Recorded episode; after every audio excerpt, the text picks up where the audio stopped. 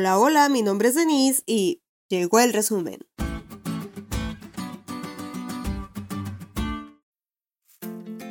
Feliz sábado amigos. Todo el equipo de School deseamos que pasen un sábado en sintonía con Dios.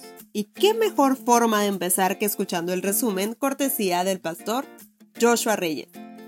Esta semana aprendimos la importancia de un liderazgo fuerte y confiable. La gente necesita creer en sus líderes o estarán perdidos, tal como sucedió con Judá y su crisis de liderazgo. Punto número 1. En la crisis del pueblo, Dios siempre está al control. Usías, el rey del pueblo, el líder, se olvidó de Dios tan pronto como tuvo poder. A pesar de la reprensión que recibió, no hizo caso y quiso obtener la santidad por sus propios medios. Además de gobernar bajo su propio esquema, el rey muere y su muerte marca una gran crisis en el liderazgo del pueblo de Dios.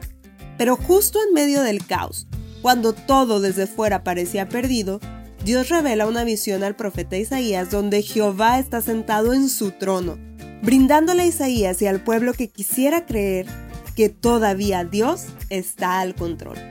Punto número 2. Dios es un Dios santo y exige santidad de su pueblo. En medio de una crisis nacional a causa de la rebeldía de los líderes y del pueblo, Isaías tiene la oportunidad de ver la gloria de Dios.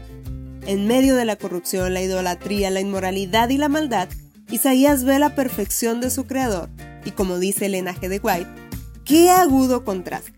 Dios es un Dios santo y exige de su pueblo esa misma santidad. Pero tranquilo, tú no la tienes que generar.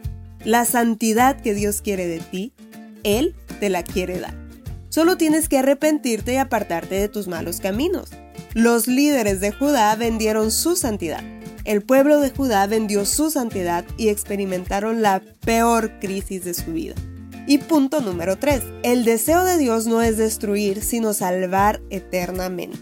Segunda de Pedro 3.9 marca la pauta del deseo inmutable de Dios por la humanidad. No quiere que ninguno se pierda, sino que todos, todos procedamos al arrepentimiento.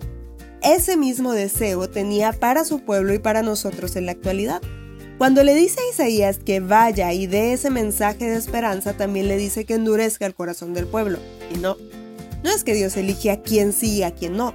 Él no endurece corazones y abandona a otros. Jesús murió por todos, pero solo se salvan los que creen, los que aceptan el mensaje. Los demás endurecen su corazón ante las invitaciones de Dios. En palabras de la lección, el amor de Dios hacia nosotros es inmutable.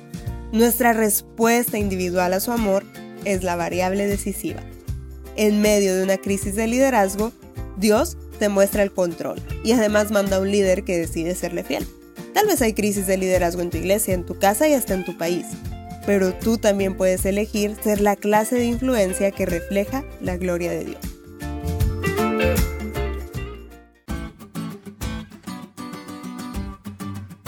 ¿Te diste cuenta lo cool que estuvo la lección?